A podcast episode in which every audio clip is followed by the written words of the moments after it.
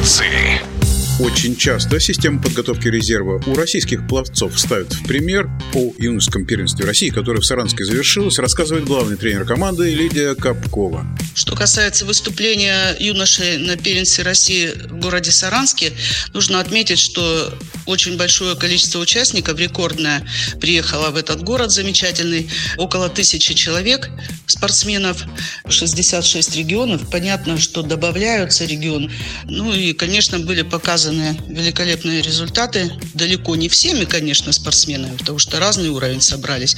Есть, которые показывали достойные результаты, высокие, которые вызывают интерес у тренеров сборной команды. Были, конечно, спортсмены, которые начинают свой путь. Задачи, которые стояли в этом сезоне, они, естественно, поменялись. У нас должны были быть международные соревнования, Европейский юношеский фестиваль. Но, тем не менее, у нас есть ряд мероприятий, в которых ребята будут участвовать. У спортсменов впереди этого возраста спартакиада учащихся. И, естественно, сильнейшие будут выступать на том же Кубке России международном. Еще у них будет соревнование в конце июля, так называемое «Дети Азии». Что касается, какие результаты показаны на этих соревнованиях, ну вот я сравнивала с результатами прошлого года первенства России. Удивительная цифра. 7 рекордов было в прошлом году установлено, и 7 рекордов было установлено в этом году.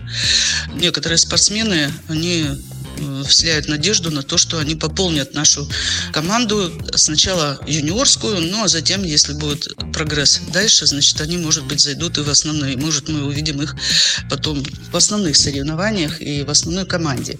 Это у девочек лучше всех выступила Софья Дьякова из Татарстана. Она установила три рекорда на 400, 800 и 1500 вольный стиль. Три рекорда у Ефинцева Мирона из Санкт-Петербурга. И один рекорд у спортсмена из Нижнего Новгорода Лозе Ярослава. Это спортсмены, которые показали достаточно высокие результаты. Сейчас они взяты на заметку в юниорской команде, то есть они должны еще этот путь пройти. Наиболее талантливые, они, конечно, могут сразу зайти в основной состав. Бывают такие у нас случаи, но это редкость. Большинство это зависит, конечно, от спортсменов. Какой у них уровень мотивации, какие способности, э, какие условия тренировочные. Ну, надо сказать, что условия тренировочные сейчас создаются у нас в стране великолепные, потому что у нас хорошие базы, очень хорошая программа существует. Я стану чемпионом в Волгограде, где, по сути, со всей России можно приехать и потренироваться, опыта набраться и тренером, и спортсменом. И великолепные условия, несколько бассейнов бассейнов, и открытые, и закрытые, залы э, хорошо оснащенные. Ну и как бы база на озере Круглом тоже, ну, на ней э, в основном тренируются уже спортсмены более высокого уровня. Это основной состав и юниорский. Поэтому от того, как они будут заниматься, как они будут стараться, насколько они ставят себе цели большие, они попадают. Ну, в результате у нас все равно из юниорской команды попадают в основной состав, и есть люди, которые потом показывают великолепные результаты.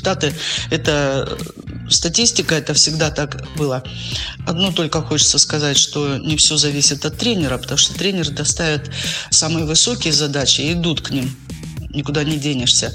Вот. А спортсмены, конечно, у них могут какие-то быть моменты отвлекающие, которые один хочет просто стать мастером спорта, другому достаточно две медали повесить на стенку. Вот. И только наиболее упорные, талантливые, здоровые, самоотверженные, способные трудиться могут э, дойти до каких-то высот. Главный тренер юношеской сборной России Лидия Капкова, кстати, у юниоров первенство пройдет в Пензе в конце мая. Пловцы.